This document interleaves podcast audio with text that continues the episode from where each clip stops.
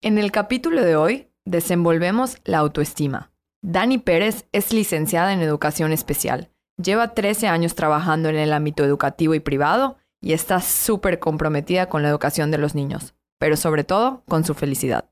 Somos dos amigas, profesionistas e imperfectas. Buscamos reconocer nuestra historia, nuestros pensamientos y nuestras creencias limitantes. Entender desde dónde actuamos. Queremos poder ampliar la mirada y comprender que somos más que un personaje limitado con el que hemos aprendido a vivir. Hago conciencia, Me veo, me siento, me conecto, sé, soy, amo, soy mujer, soy mamá, soy persona, soy un ser esencial.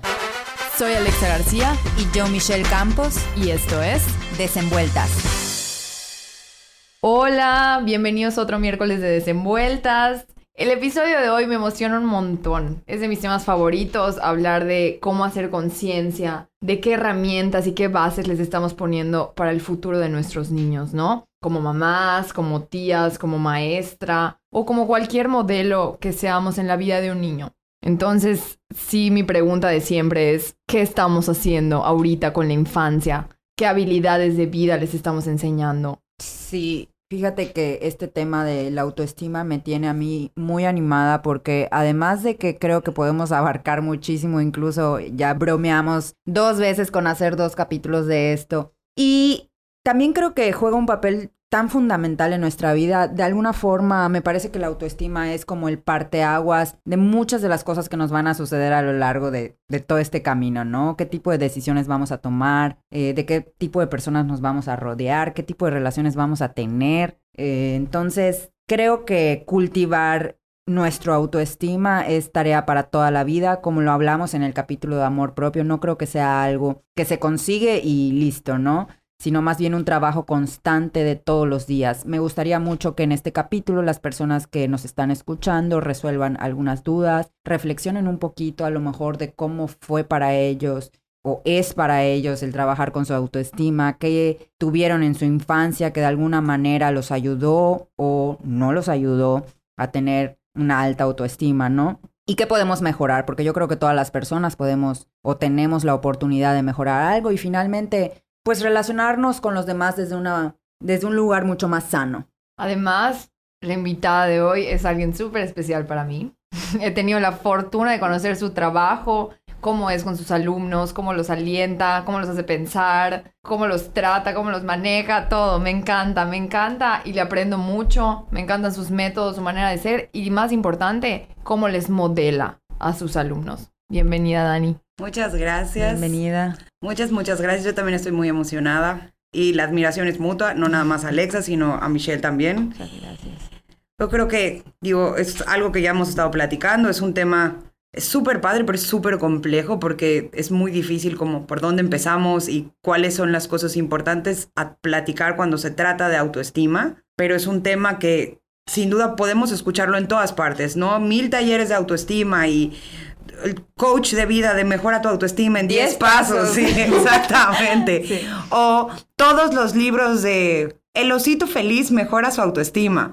Pero creo que cuando nos detenemos, y creo que nos pasó a las tres, ¿no? De, a ver, ¿cómo está nuestra autoestima? ¿Qué es lo que cada una ve de el concepto de autoestima? Cuando dices, ok, ok, sí vamos a tenerle que chambear y vamos a tener que platicar y creo que es un tema padrísimo y estoy muy feliz de que me hayan invitado. Oye, Dani, fíjate que a mí me gustaría que empezáramos por algo que es súper básico, creo, en, en este tema, que es diferenciar un poquito dos conceptos, que son el autoestima y el autoconcepto, porque creo que vamos a estar hablando, pues, de ambos, ¿no? A lo largo del capítulo. ¿Cómo los podrías diferenciar tú? Yo creo que sin irme así como a términos muy difíciles de entender, y es un poco como soy yo, yo hablo como, como, o sea, con subtítulos para que la gente lo entienda, ¿no? Entonces es, el autoestima es el valor que tú te das a ti mismo como persona, o sea, cuánto vales de una manera intangible, ¿no? Y el autoconcepto es cómo te ves tú como persona, o sea, qué son lo que tú ves que eres tú, o sea, qué es lo que posees, pero obviamente están unidos el uno al otro, pero la diferencia del autoconcepto a la autoestima es que la autoestima puede ser un poco más intangible. Ahorita que decías esto de la autoestima, no, no pude evitar pensar Y, y sí, cuando hicimos el, el, Zoom, yo les dije a ustedes, como ahorita que, que, que así me lanzas la pregunta, ¿tienes una alta o un baja autoestima? Entonces tendríamos que preguntarnos, ¿no? ¿Dónde está puesta nuestra valía? Y qué difícil, porque qué tal si no está puesta en el lugar adecuado. Y creo que eso tiene mucho que ver con, pues, cómo crecimos cada una. Sí, por supuesto. Digo, vamos a llegar al punto en donde hablemos qué tuviéramos que estar haciendo los adultos para criar niños con alta autoestima, ¿no? Pero como lo dijiste tú hace un momento, Dani, es inevitable que para hablar de los niños, o sea, para hablar del adulto hablemos de los niños y para hablar de los niños hablemos del adulto. O sea, no podemos dejar de lado ninguno de estos, ¿no?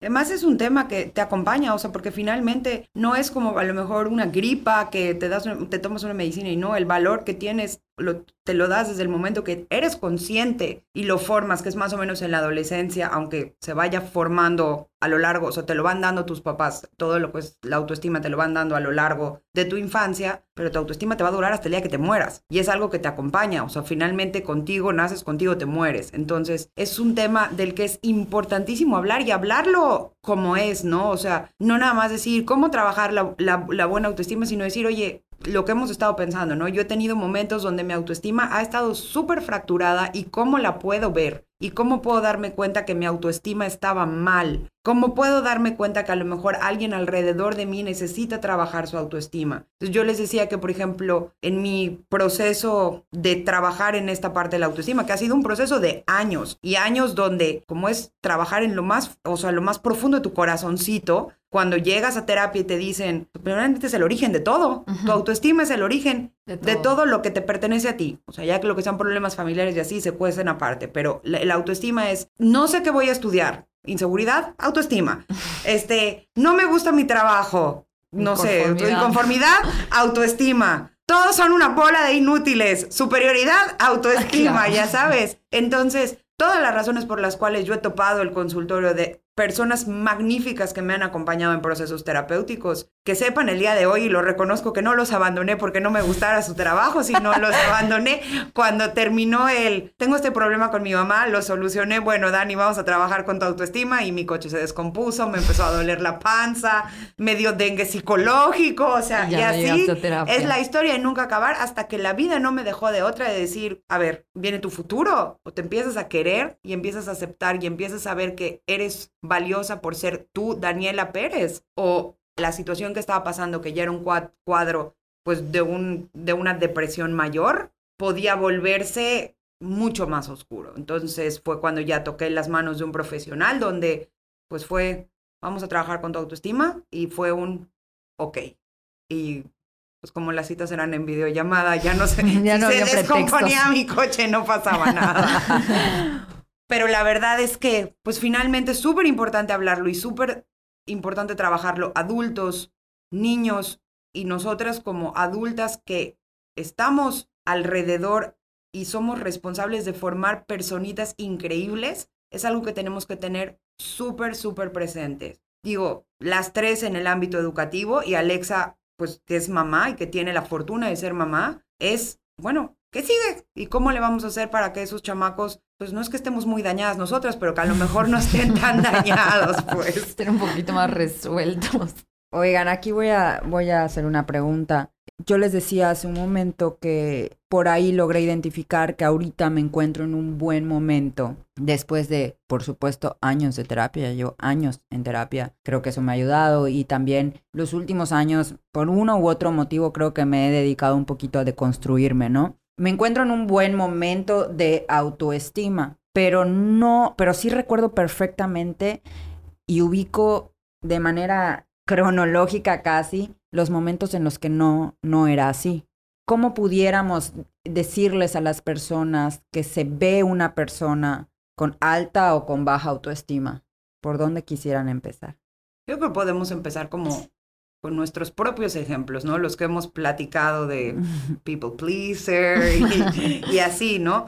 O sea, creo que se puede ver reflejado, uno, es la inseguridad, el miedo es lo más presente, ¿no? O sea, es como una baja autoestima, pues no, es, no creo que puedo hacer nada, entonces estás lleno de miedos y lleno de inseguridades y en los niños a lo mejor es en una cuestión de apego, Y en el adulto es miedo a tomar posiciones de trabajo, miedo a, pues no sé, a mí me daba miedo ir al cine sola y ser juzgada, hasta que me obligaron terapéuticamente a ir al cine y ver que no pasa nada, ya sabes, pero es mucho como este tema del miedo y la inseguridad. En un caso personal, cómo se veía mi baja autoestima. Uno, compensando lo que yo creía que yo valía, o sea, en este caso mi, mi valor yo lo, sí lo veía de una forma tangible que tenía que ver con el peso, entonces para mí mi valor era con un numerito y en kilogramos. Y como lo compensaba, pues yo seré gordita, pero soy chistosa.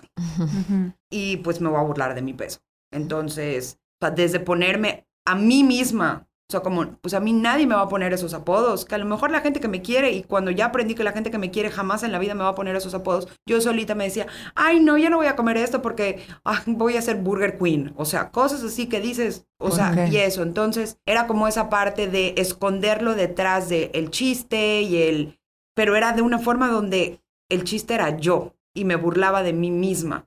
Y cuando te pones a pensar, una cosa es que te puedas tomar con simpatía cosas que te pasan y reírte de las cosas que te pasan, pero cuando ya es denigrante hasta ti mismo, pues era un poco lo que yo hacía, ¿no? Compensar eso con el, a mí me vale, pero yo me, y, y, me río cuando era una manera de esconder muchísimo dolor. Y pues otra parte era como esa complejo de rescatadora. Oye, Dani, ahorita me entró la inquietud, o sea, bueno, más que la inquietud, la curiosidad. Ahorita hablaste de una Dani con el autoestima nivelado más hacia abajo. ¿Cómo se ve ahorita Dani con ya un trabajo hecho, con un alta autoestima? Ay, es que hasta en todo, se ve, hasta físicamente se ve diferente. O sea, yo primero es, mis uñas están largas, o sea, digo, largas para mí, pero no están mordidas, están, están cortadas con, con tijerita. Eh, desde mis brazos están abiertos y no me estoy tapando y no estoy haciendo nada. Me atrevo a hablar con ustedes y compartir mi experiencia desde un punto donde ni me siento una experta hablando de autoestima, pero tampoco me siento una inútil que no puede venir a hablarles de eso. Yo creo que lo más importante es la calidad de mis relaciones personales, la calidad de la relación que tengo con mi familia, con mis hermanos, con mis amigas. Ha cambiado muchísimo sobre todo porque creo que yo ya estaba en un punto donde a mí mi baja autoestima me ponía como una víctima constante, porque me funcionaba. Y entonces, cuando eres víctima, todo lo sufres. Es que fuimos al súper y no me compraron, por decirte algo, el queso que me gusta, es que yo no soy la hija favorita. es que no sé qué. Pero es porque ya tu cabeza ya está en, en otro lado y ahorita Digo, obviamente, te voy a decir, o sea, soy persona, tengo días excelentes y tengo días que no son excelentes pero ya me siento con la claridad de saber que los días malos pasan y de que hay cosas que no tienen nada que ver conmigo, sino que muchas veces es la vida y que si me equivoco, pues me equivoqué y no pasa nada. siento que esa es la gran diferencia.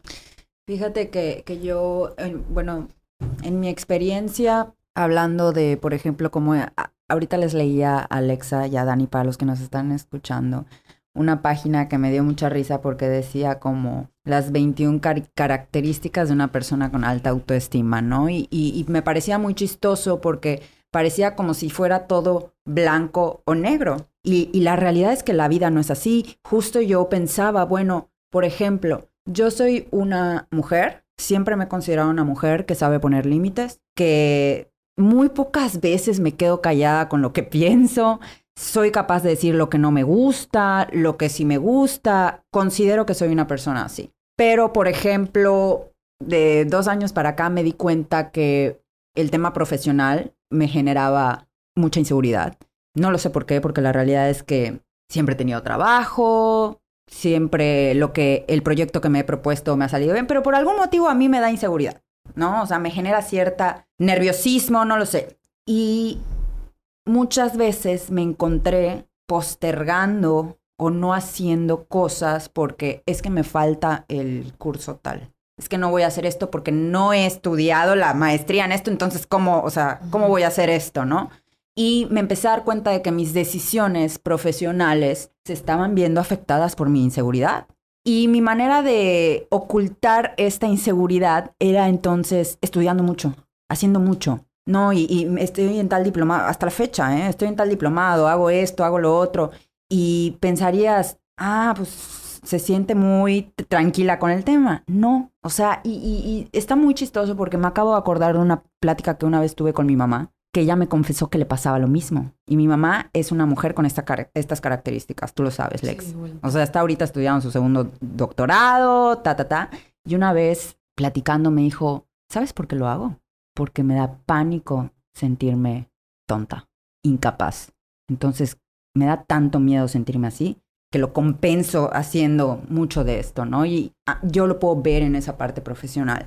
Y la otra es que antes de, hace unos, no lo sé, siete años, me encontré en una relación donde había muchísima dependencia emocional.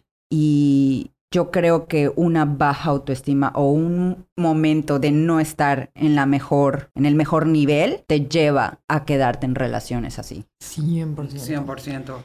Entonces, yo estuve, man- o sea, mantuve una relación que me hacía muchísimo daño y hoy en retrospectiva me doy cuenta de que era porque yo no estaba poniendo mi valía en donde debía de estar. Y a lo mejor es porque por, para ti, por lo que vales, mereces el sujeto, Sí, claro. ese sujeto. Entonces, claro. yo creo que, y es algo, el apego está 100%, o sea, y eh, esta cuestión, o sea, de la dependencia emocional está 100% ligada a, un cuestión, a una cuestión es que de ¿sabes qué autoestima. pasa? Es que sabes qué pasa, Dani, que, que empiezas a aceptar el amor que crees merecer. Sí, Sí, esa es una frase de, de una película buenísima. ¿De cuál? ¿De verdad? Sí, claro, de, de- sí. Aceptas el amor que crees merecer. Ok. O sea, sí sé que es como un The cliché. perks of being a wolf. pero es la realidad. ¿no? Y no es hasta es- este momento de mi vida que tengo una relación sana, que, que, que no es, ah, como tengo la relación sana, entonces ya tengo alta autoestima, o es, es, es, es al al revés. revés. sí. O sea, es, es a la gente que atraes en tu vida y es Exacto. y puede ser tanto en tu relación de pareja como en la en la, en la gente que te Te rodea, rodea. amigas, sí, por Exactamente. 100%. Yo lo experimenté un poquito diferente. Yo sí crecí, y aquí no vamos a culpar absolutamente a nadie. pero yo Papá, sí- mamá, te amo, te amo. Los amo. Pero sí crecí un poquito con, con la, la cosa de que la aprobación estaba afuera. O sea, para que, para que yo me aprobara, los demás antes debían de aprobarme. Entonces sí crecí pensando que lo que pensaran y opinaran de mí era sumamente importante. Y tanto que me llegó al extremo de, ah, odio a la gente y me vale lo que piensen de mí cuando estaba más adolescente, ¿no? Y claramente no. Pero, pero sí, sí me generó mucha incapacidad de poder dar mi opinión, de poder decir lo que pienso, de poder decir, pues no, me parece que, que, que te respeto, pero yo pienso diferente. Muchas veces me quedé callada y hace poco leí un libro que ya lo comentamos en otros capítulos, pero lo voy a volver a comentar, el de Indomable de Glennon Doyle, me encantó y ella decía, nunca te quedes en una conversación en donde te traiciones a ti misma, en una conversación, en una situación, en un lugar, en un momento. Y yo dije, "¡Ah! tú te quedas todo el tiempo, tú te traicionas a ti misma todo el tiempo, o sea, todo el tiempo te quedas en conversaciones o lo que sea que no estás de acuerdo y muchas veces no dices nada. Y digo, esto ha cambiado de dos años para acá, así como le preguntaste a Dani, ¿cómo se ve la Dani con mejor autoestima? La Alexa con mejor autoestima deja de traicionarse a sí misma. O sea, en una conversación puede decir, pues no, creo que yo opino diferente. O bueno, mi voz y mi opinión es importante para mí, aunque, o sea, para nadie sea lo que yo diga, tiene valor y ese valor me lo doy yo. No me lo da nadie más que yo. Y, y, tiene- y encontraste una neutralidad de la Alexa que todo complace a la Alexa que odia a todos y que todos, nadie me entiende, Exacto. y todos están mal y encuentras un equilibrio donde eres tú, no eres, digo que sí, hay que tomar esto súper en cuenta. O sea, no es nada más mamá, papá, sino es como las creencias que se forman. Sea, viene la sociedad, nos lleva, hablamos de, de, de grande a chico, Por ¿no? favor. Está la sociedad y está la sociedad que tiene ciertas reglas que ya hoy por hoy estamos en un momento magnífico y vamos a ir yo creo más tarde a eso, ¿no? De más que a veces a- alarmarnos de lo que pasa, es decir, estamos en, una, en un gran momento y es una gran oportunidad porque ya hay muchas cosas que ya en general la, la gente ya se cuestiona y dice, oye, es que esto no está bien y tener estas creencias no está bien, pero muchas veces es ver que la autoestima se forma principalmente del afecto que recibes de chico y de la validación o el, el, respaldo que te dan mamá y papá. Pero mamá y papá traes, traen un sistema de creencias que no es su culpa. O sea, ellos, cada mamá y papá son el mejor mamá y la, el mejor papá que te pudo haber tocado y que lo hacen con el mejor afán del mundo. Pero entonces a lo mejor si vienen de un sistema donde es un sistema muy superficial o es un sistema de excelencia académica. Entonces, bueno, aquí mi hijo tiene que ser el excelente en todo, académicamente, el que tiene que estar súper pulcro, con la camisa perfectamente bien planchada, o tiene que ser el, el, el o sea, no sé, el, el, responsable, el que su trabajo sea, pues como era un trabajo más, o sea, digo, de unos años para atrás que no estaba este boom del freelance que era pues el trabajo, el godín, pues. Entonces que vas a tu oficina, estás con, digo, en ciudades como Ciudad de México, que está en tu portafolio, no sé qué, que es el caso de mi papá, ¿no? Y que de repente pues se toman en una generación donde yo voy a ser freelance, vago. no, el otro día me tocó un niño en, terapia de siete años que me dijo, yo voy a ser youtuber. Sí, eso. Mi abuelita escuchaba eso. Bueno, José Andrés dice, hoy yo voy a ser youtuber. Y claro. yo me muero de risa. claro, oye. Pero es que, digo, yo creo que hay youtubers que ganan más que yo, la claro. Entonces, o sea, creo que hay que tener eso en cuenta, ¿no? O sea, todo el tema de la autoestima o de dónde viene nuestra autoestima viene primero de una sociedad que hoy por hoy es una sociedad de competencia, una sociedad que mira mucho desde la carencia, lo que tienen los demás que no tengo yo, y hasta la misma publicidad que viene todo el tiempo es, Juanito está en Las Vegas, ¿te gustaría estar en Las Vegas como Juanito? Y es así como, oye, pues deja Juanito, yo estoy en Mérida, yo estoy feliz, ya sabes. Pero pues vienen mamá y papá y te ponen esas exigencias. Y el problema es que cuando esas exigencias se convierten en lo que tú consideras que es tu valor como persona y esas exigencias se terminan convirtiendo en tus creencias. Yo creo genuinamente que yo valgo en kilogramos. Yo creo genuinamente que pues yo soy una floja. Yo creo genuinamente, yo creo genuinamente que soy una persona desordenada. yo creo genuinamente que mi valor está en los títulos que obtenga fue mi ejemplo, fue lo que vi toda la vida, fue lo que mi mamá me decía que era importante que hiciera. Sí, claro, así es. Y entonces es el momento de decir, obviamente es esto, y repito, mamá, papá, los amo y no estamos aquí culpando a nadie, pero en el momento que ya lo haces consciente y decir, ah, mira, ya hice el clic, aquí está, aquí está, pues volteas y dices, oye, claro que esto te trae cosas positivas, porque a mí el hecho que me, que me digan que soy desordenada me hace ser un poquito más cuidadosa y ya me probé a mí misma que sí puedo ser una persona ordenada que, en el momento que me volteo y digo, ok, yo entiendo que ustedes crean que el peso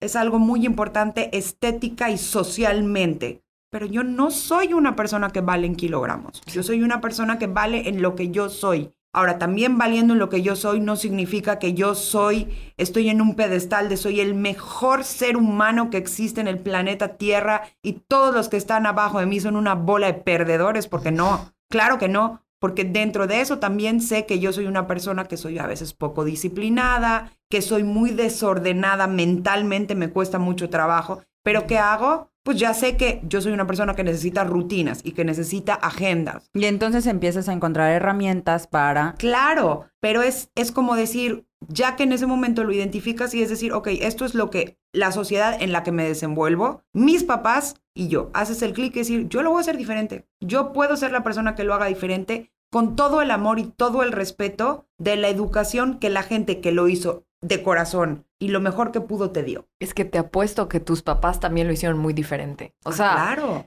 Sí, o sea, ellos también lo hicieron diferente porque ellos también en su sistema les tocó tener que hacerlo diferente para nosotros y lo hicieron mejor, ¿no? Y nosotros ya estamos aquí haciéndolo otra vez diferente y mejorando. Y así, bueno, tengo la esperanza de que seguirá mejorando de generación en generación, pero también creo, bueno, hay una frase súper famosa en inglés que dice, la manera en la que le hablamos a nuestros hijos, en la que le hablas a tus hijos se convierte en su voz interior. ¿Y cuál es esa voz interior? es tu autodiálogo, lo que te estás diciendo a ti todo el tiempo, la historia que te estás contando de ti misma, ¿no? Soy así. Y si no han escuchado el capítulo de los dones iba a decir, eso iba a decir. Hasta lo tengo apuntado en mis notas para decirles que se regresen y lo escuchen. Parte uno. Parte uno. Pero sé que, o sea, en esos capítulos hablamos mucho de la diferencia entre la vergüenza y la culpa, ¿no? Y, y, y cómo, o sea, ahorita justo que dijiste lo de desordenada, ¿no? O sea, cómo es no eres una persona, no, no es que eres desordenada, es que tu cuarto es un desorden. Yo te separo a ti de la acción, te separo a tu persona. Y fíjate, Lex, que hay una corriente terapéutica que se llama terapia narrativa en la terapia sistémica y tiene una herramienta, esta terapia maravillosa, que se llama externalización del problema. Y entonces, cuando tu cliente llega y te dice que soy una mala persona, lo enseñas a cambiar ese diálogo y le dices, no eres una mala persona, cometiste un, un error. Es que creo que en ese diálogo se basa mucho, o sea, muchas cosas. Y eso que dices es súper importante. ¿Cómo se forma este diálogo? Este, este diálogo se va formando desde de lo nuestra que vamos primera escuchando. infancia. Y creo que los papás son nuestra mejor referencia. Los papás y los maestros. Y los maestros. O sea, Acá podemos yo hablar un poquito creo de que eso.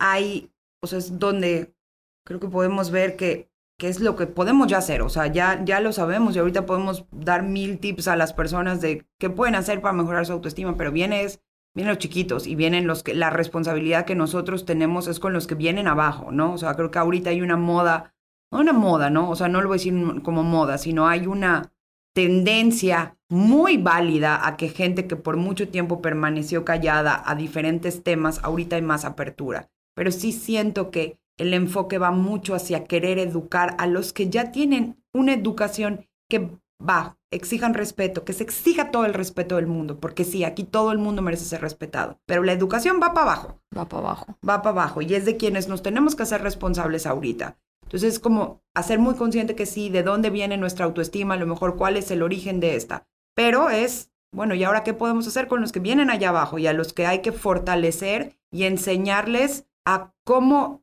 tener una autoestima sana? Porque creo que es mucho lo que hablamos, ¿no? De la falsa alta autoestima, ¿no? Que Y de la falsa baja igual, Dani, porque yo no creo, y, y no sé si se entendió hace rato que lo comenté, yo no creo que la vida sea o alta o baja. No, no hay manera. O sea, hay aspectos en donde te sientes más seguro y aspectos en donde no. Hay aspectos en donde tienes la voz y las y, y, eh, te atreves a hablar de tus necesidades y hay espacios en donde no. Personas con las que. O sea, creo que es completamente multicolor. O sea, no podemos hablar de blanco y negro con el autoestima. Entonces, también creo que cuando decimos, ay, es que tengo un bajo autoestima, perdón, pero me parece un poco un pretexto. O sea, me parece un pretexto.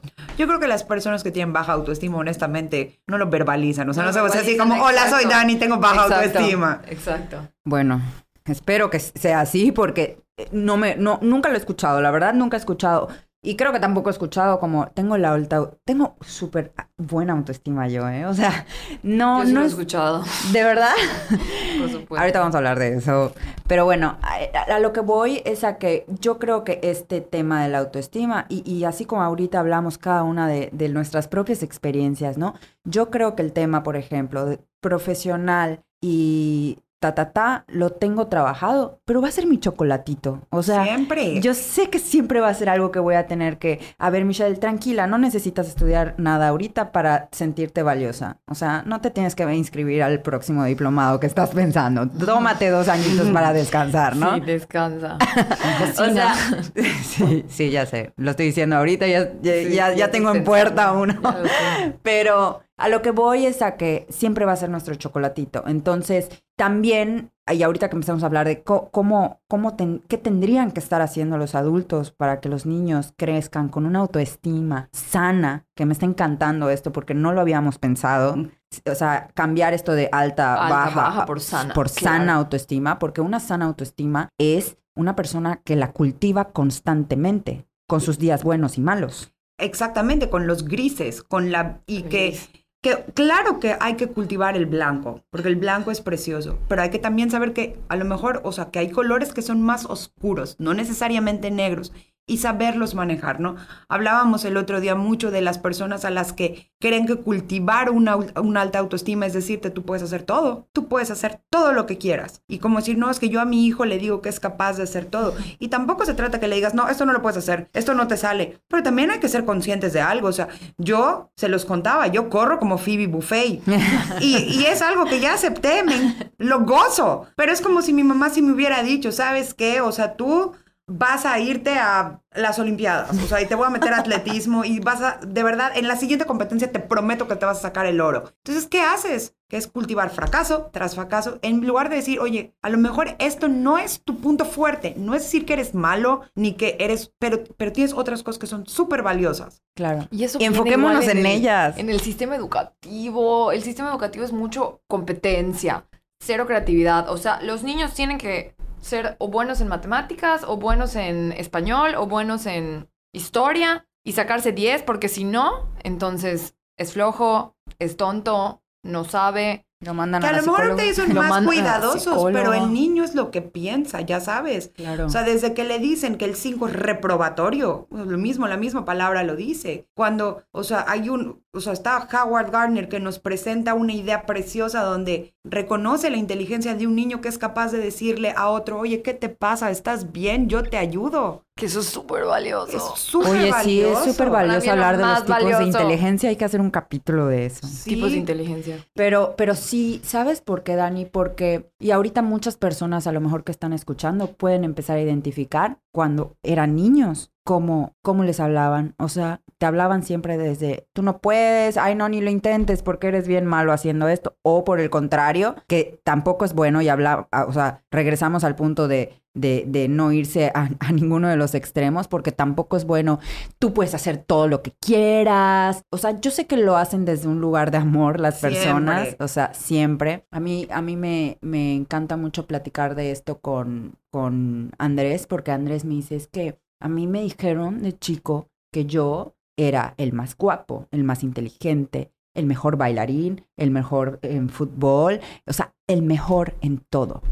Y yo le preguntaba, bueno, ¿y, y, y cómo te, qué, qué te hace ser hoy, no? O sea, ¿cómo, cómo se ve reflejado esto en, en un Andrés adulto? Y pues, pues uno, que me causa mucha frustración cuando no consigo algo. O sea, no sé manejarlo, porque me dijeron que yo podía hacer lo que yo quisiera, ¿no? Y creo que también eso es súper importante. O sea, sí creo que valga la pena que, que los papás tengan la posibilidad de decirles a sus hijos, esto, esto a lo mejor no. Pero ve todo esto a que sí. Exacto. Es irlos acompañando y decir, ok, Daniela, Esto ¿te no. gusta correr? No vas a tener una carrera como en, en- en las Olimpiadas en atletismo, pero puedes correr en el jardín sin tener que competir. Disfrútalo. Disfrútalo. O si te equivocas, no pasa nada. Y yo creo que esto es lo más importante. ¿Qué aprendiste? ¿Qué aprendiste? Empezar a valorar en los niños el esfuerzo. El decirle, a lo mejor la conducta no cambió, o sea, no sé, el niño que no lava los platos, que le pides que recoja y que nunca recoja. Un día recogió dos juguetes. Reconócelo. Apláudele esos dos juguetes. El Y al día siguiente va a ser tres.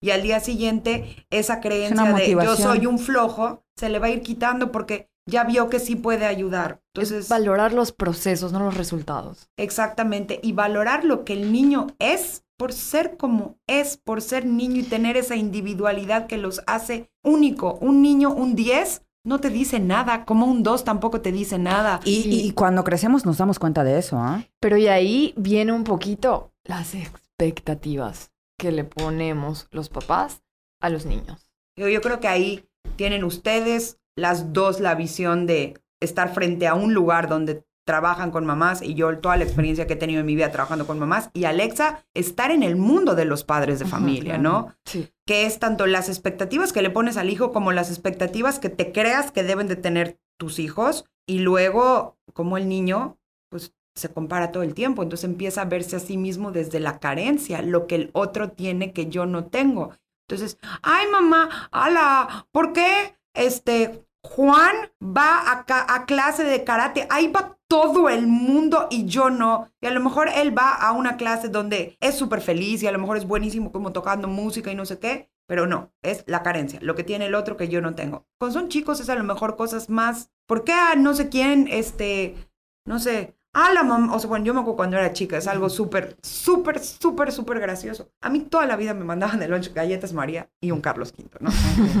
galletas María y un Carlos V, ¿no? Y todo el tiempo era, porque a mí no me dan dinero, porque a mí no me dan dinero para ir a la tiendita a comprar molletes, porque yo quiero ir a la tienda tener dinero para comprar molletes. Y es un ejemplo tontísimo, pero luego cuando son grandes es, compites por todo, ¿no? O sea, compites por, que sí, por el coche, porque quién se casó primero, porque quién tuvo hijos primero. ¿Y dónde está lo que eres tú? Y lo que es el niño de decir, oye, a lo mejor este tiene una casa enorme, porque luego, o sea, escuchas a niños de siete años hablando de casas, de tamaños de casas. Y de teles y de...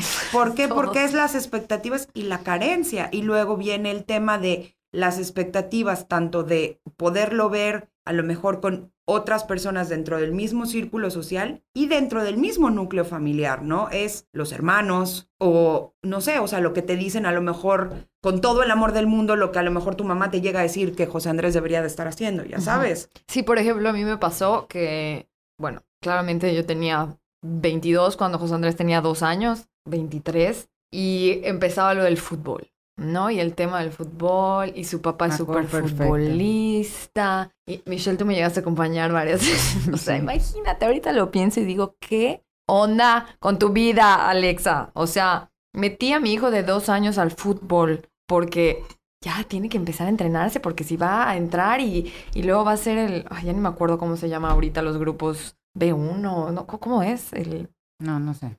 son No. dos, ah, el A y el B. Si eres A o si eres B. Ah, pero eso es toda la vida, ¿no? Como Ajá. la A es la selección de arriba y la B es la de abajo. Exacto, Pero exacto. está terrible. Claro que, pero sigue siendo hoy en día. Entonces fue como el fútbol, el fútbol. José Andrés aborreció el fútbol. Lo aborreció y se convirtió en una lucha diaria entre él y yo por ir al fútbol. Y ya que se salió del fútbol de los dos años, entró al fútbol de la escuela. Entonces todos los días el pobre niño a las 4 de la tarde con el sol en la cara no le gustaba el fútbol. Es flojo como su madre. No le gusta hacer ejercicio y no le gustaba. Y realmente yo dije, ¿por quién quieres que haga fútbol? ¿Por ti o por él? O por tu papá. O por su papá, o porque todos los amigos están en el fútbol, o porque no se va a ir al viaje del, del Cumbres, ¿cómo se llama? Torneo de la amistad. Porque no se va a ir al torneo de la amistad, que es el viaje que van todos los niños al fútbol, entonces se va a perder, entonces no va a ser parte de. Creo que todo regresa a la necesidad de pertenencia, ¿no? Cuando el niño lo que más le puedes hacer, ¿quieres hacer a un niño feliz?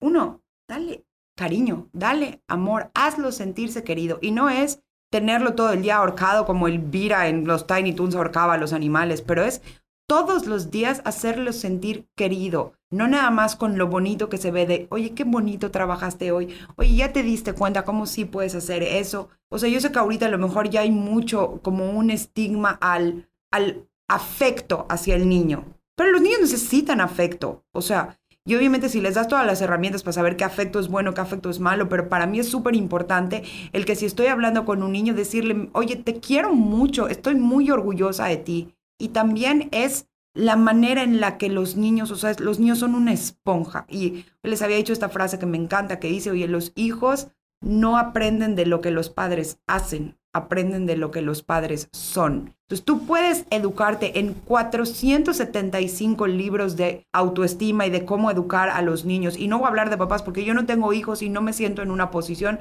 a lo mejor de poder juzgar. Voy a hablar de adulto que trabaja. O sea, vamos a quitar la frase de lo que los padres son, sino de lo que los adultos son, pues, ¿no? Pero de nada sirve que tú le puedas decir al niño, no, mi amor, tú, tú, tú eres súper especial, no sé qué, cuando a lo mejor te ve hablando con alguien, no es que me veo regorda, es que mi pelo está todo sosquil, o sea, no, ¿dónde está La congruencia. la, la, la, congruencia, porque el niño eso no lo distingue. Entonces, o sea, de repente ves a niños que, ay, es que me veo gordo y dices, estás precioso. Y nos remotamos al modelaje. Claro. La importancia del modelaje.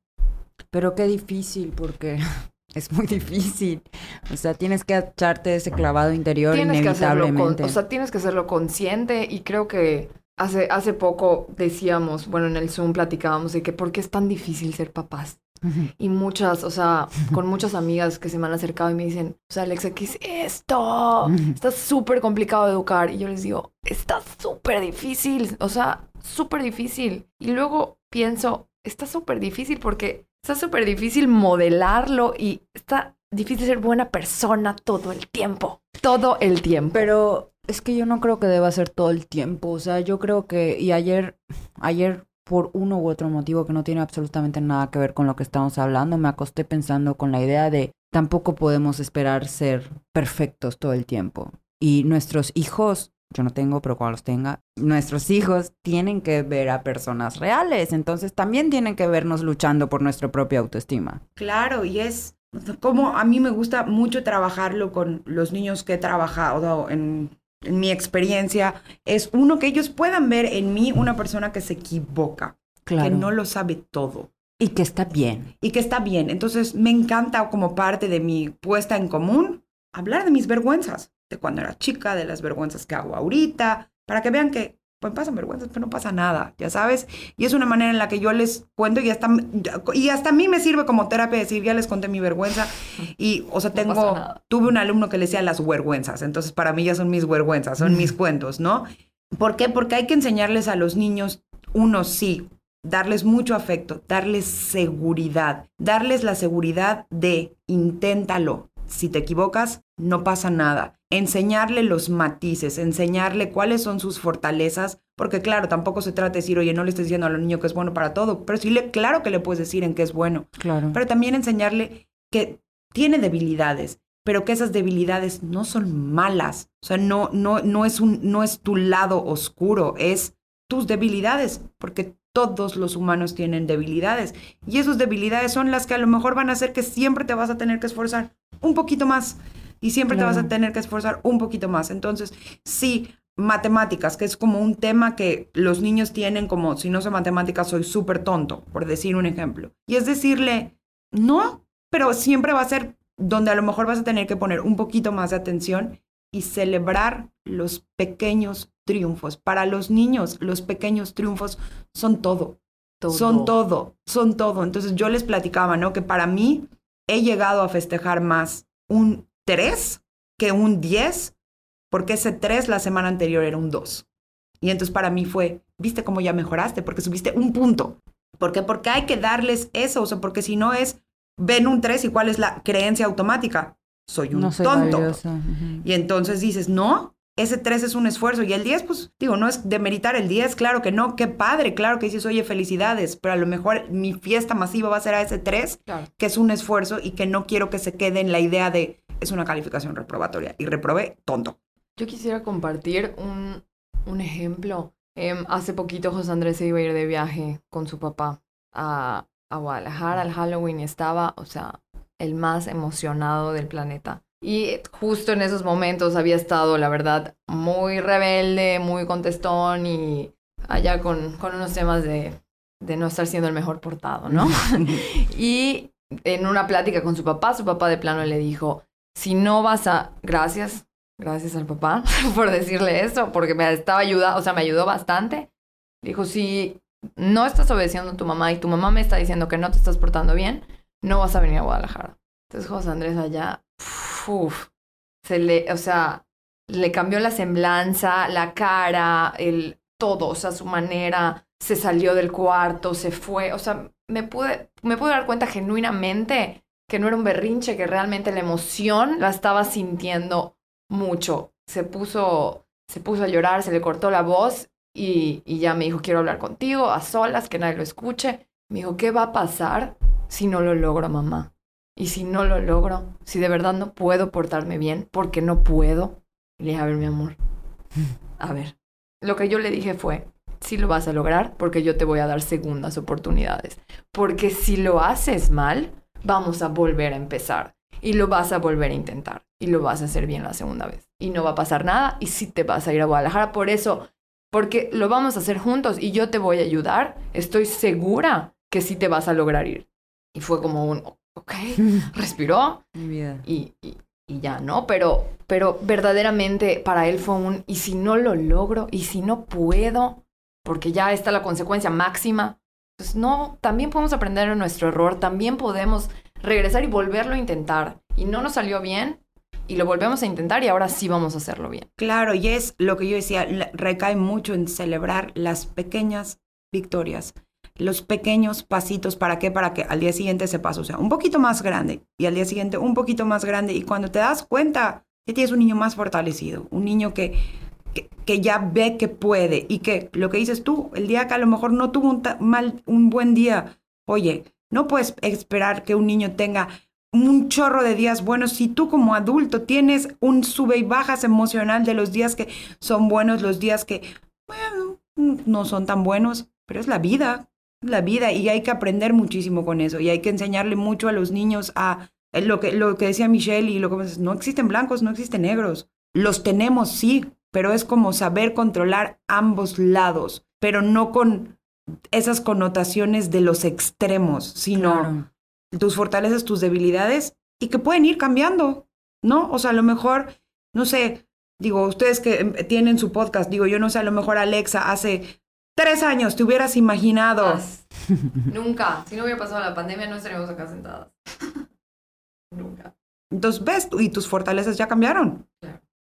También pensaba ahorita como otra de las cosas que, que creo que son fundamentales en el tema de una autoestima es el como la confusión que hay entre alabar y alentar. Y alentar. Y creo que muy pocas personas saben la diferencia. No es lo mismo decirle a un niño, bravo, excelente, Puedes creer que el otro día me senté en una escuela para padres y estaban diciendo lo de, lo de las alabanzas y así, y yo no me pude acordar de la palabra alentar, entonces no pude levantar mi mano y decir, pero hay una diferencia entre... Entonces estaba así, no, no lo pude decir. ¿Cuál es la diferencia, Alex? ¿Cómo podrías un ejemplo de...? Pues creo que, que la alabanza busca la aprobación externa y el aliento, las palabras de aliento reconocen el esfuerzo, todo lo que hemos dicho durante todo el capítulo. Sí, y es muy diferente decirle a un niño, eh, tú eres capaz, yo sé que vas a poder, ¿no? O sea, como... Y si te equivocas, no pasa nada. Lo volvemos a intentar. Y yo ya cambié el diálogo. Yo ya no le digo, estoy muy orgullosa de ti. Le digo, deberías de estar muy orgulloso de ti. Claro. y sabes que igual, eh, ¿qué piensas? O sea, constantemente en Tiny salen los niños con sus trabajitos. Y ¡wow! Hermoso, increíble tu dibujo, tu garabato que está allá, ¿no? Tu pollito con plumas. Yo invitaría a, los, a los papás, adultos, maestros. ¿Y qué piensas de esto que hiciste? ¿Qué fue lo que más te gustó? ¿Qué parte disfrutaste más? ¿Y cómo te sentiste? Ese es hasta con el esfuerzo. ¿Cómo te sentiste de lo que hiciste? O sea, si te esforzaste y eso, al final, si sí se fue a Guadalajara, ¿cómo te sentiste de haberte ido? De haberlo logrado. De haberlo logrado. Claro. Creo que eso es fundamental. Y por otro lado, también pensaba ahorita, ¿no? O sea, la importancia de, de otro estilo de crianza que también es como muy común, que yo creo que el resultado es, es, una autoestima poco sana cuando les resolvemos la vida a niños que tienen toda la capacidad de hacer cosas. Dicen que el peor error que puedes hacer como mamá o papá es hacer algo por tu hijo que puede hacer él por sí mismo. Por supuesto. Sí, porque hoy por hoy, dime una cosa, digo, lo ves reflejado en adultos que, digo, aquí estamos diciendo que no vamos a decir adjetivos, pero que son adultos que son inútiles, que no saben hacer, que todos se los hacen, que todos se los hacen, o que abandonan todo a la más mínima dificultad. O sea, tú a lo mejor dices, a lo mejor es, y es obviamente siempre libre de juicio, pero a lo mejor tienes prisa y quieres que el chiquito ya se abroche el zapato y no te quieres tomar todo el tiempo de cantarle la cancioncita de las orejas del conejo y pero hay que sentarse, respirar, darle chance y y anticiparse, o sea, perdón, pero la única que tiene prisa eres tú. Mejor, mejor anticipate y te programas con más tiempo. Anticipas y el niño nada más no colabora. bueno, sí, sí, sí, no soy mamá. Claro, y pero si ves que es muy común esa parte de, es que él no puede solo. O las cosas quieren, como la mamá tiene una expectativa ante cierta situación, a lo mejor empieza a dejarlo solo, pero como la situación no está siendo de acuerdo a esa expectativa, o sea, y puede ser desde a lo mejor una actividad de... Yo creo que a mí eso me va a costar muchísimo trabajo. Y de repente ver que, que tienen que hacer un cuadro y el niño está pintando con los colores que él dice, wow, está de colores, y tú llevaste una actividad preciosa para hacer unos arcoíris que viste en Pinterest que dices, wow, o sea, qué increíble. Y obviamente pues los niños ven colores, lo juntan y es un café asqueroso. Café. Pero lo ves feliz, gozando, respetando las instrucciones de la actividad, pero no. No, no, no, no, no, no, no, no. Así no es. te voy a ayudar a que te salga mejor. Y terminan haciendo el arco iris de Pinterest hecho por mamá, maestra, tía, abuela. Y así, más adelante, es el adulto que Oye, es que fíjate que te voy a ofrecer, estoy viendo que vas haciéndolo muy bien en tu trabajo, te voy a ofrecer un ascenso. Oye, ¿sabes qué? Ya lo pensé muy bien, me voy de la empresa. ¿Por qué? Porque no creo poder. Claro.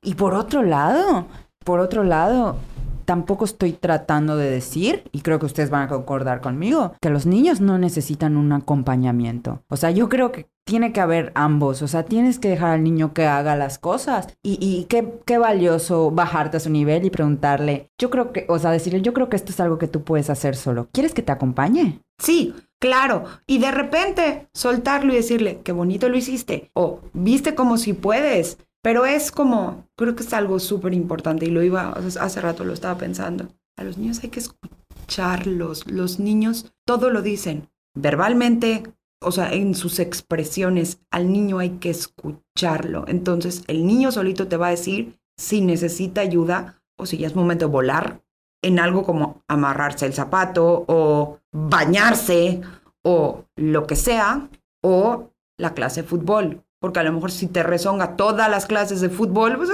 el niño está hablando, no quiere. Y entonces es muy, o sea, es mucho más fácil. O sea, sí, es a lo que voy. Sí, obviamente es súper difícil. Es una gran responsabilidad la niñez y lo que tenemos. Pero hay veces que si le ponemos como nos ponemos los tapones de lo que nos están diciendo, lo que nos, lo que nosotros, bueno, es que además ahorita vienen redes sociales y, o sea, bueno, yo no tengo ninguna experiencia con maternidad y no la he tenido de mis amigas que tenían sus bebés y eh, ahorita tengo una sobrina y de repente veo que hay todo un mundo de la maternidad, por eso su, su capítulo de posparto lo gocé como nada, porque fue como, ya entiendo un poco de lo que están diciendo.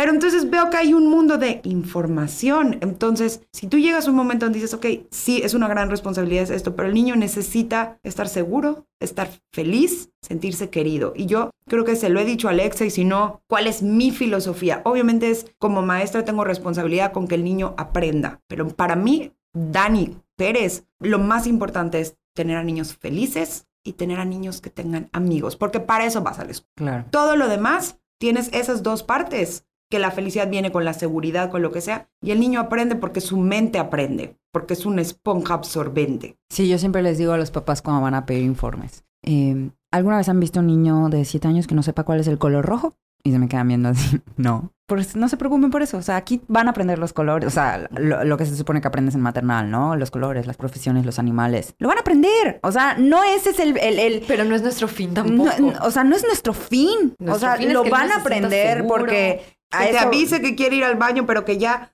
Y que cuando le digas ya está listo, la mamá no te lo mande con pañal. Exacto. Ya que, sabes. Sí, claro. Que logre ponerse y quitarse los zapatos solo para entrar al gym. O sea, es un súper logro. Saben que creo igual que es súper importante mencionar que las personas con una sana autoestima son personas que también pudieron en algún momento de su infancia expresar su opinión. Y es bien triste porque hace unos años los niños ni siquiera tenían permitido sentarse en la mesa de los adultos, los niños no podían escuchar la conversación de los adultos, mucho menos abrir la boca. O sea, así educaron a nuestros abuelos y a muchos de nuestros papás. O sea, qué importante. Entonces, qué increíble que hoy estemos cambiando todas estas creencias súper limitantes, a mi parecer, y que cada vez escuchemos más la voz de los niños. O sea, ¿y qué opinas tú? ¿Qué opinas tú de que en la casa tengamos así el rol de tareas? O sea, ¿qué cambiarías? ¿Qué cambiarías? Y si no se puede, se los explicas. Mira, es que de esta manera va a funcionar bien, pero gracias por darme tu opinión. No es un, ay, ¿tú qué vas a saber? Tú te callas, ya sabes. No, es como, tu opinión para mí es importante, es tu opinión para mí vale. De lo que sucede en la casa, de lo que sucede en el salón de clases, de lo que sucede en la escuela, de lo que sucede en el auto cuando estamos yendo a, hacia algún lugar, pero también sobre aspectos de la vida. O sea, tienes que empezar a fomentar que los niños sean reflexivos desde chicos. O sea, que hablen de lo que piensan, a ver qué piensas tú de lo que hizo tu compañero hoy que me estás contando. Y es súper importante. Les voy a contar una historia muy simpática. Y aquí voy a balconear un poco a mi hermanito, pero es divina esta historia, ¿no? Este, mi mamá que no era una estrategia tan común, creo que digo, yo tengo 34, casi 35 años, uno no era una estrategia tan común el vete a pensar, ¿no? O el time out. Que en, en mi caso, mi mamá, que yo siento que es una mujer revolucionada, a veces un poco adelantada a su época, nos mandaba a pensar. Y hoy por hoy, mi hermano es una persona súper reflexiva, súper analítica, que me encanta. Y de repente, un día, tipo platicando y de broma, le digo a mi mamá, mamá, es que cuando a mí me mandabas a pensar, yo sí pensaba. Ay, pues lamentablemente se nos acabó el tiempo y ya vamos a tener que empezar con nuestras conclusiones, pero la verdad es que podríamos seguir acá otra hora sin ningún problema. Creo que las tres seguimos con cosas Bueno, que yo decir. nunca me había sentido así en un capítulo, o sea, sí creo que hace falta hablar de muchísimas cosas, pero bueno. Creo que vamos a hacer parte 2. Entonces espérenla. Pero pues concluir un poquito retroalimentándote, Dani, lo que decías, que sí, creo que los niños necesitan todo el cariño del mundo, pero también creo que necesitan sentirse parte de algo, de algo importante, sentirse parte de su familia. ¿Y cómo me siento parte? Colaborando en casa, ayudando a recoger, ayu- o sea, soy parte de algo, soy parte de algo en la escuela, soy parte de algo con mis amigos. Entonces, creo que creo que va a definir muchas cosas para el futuro de la autoestima de un niño.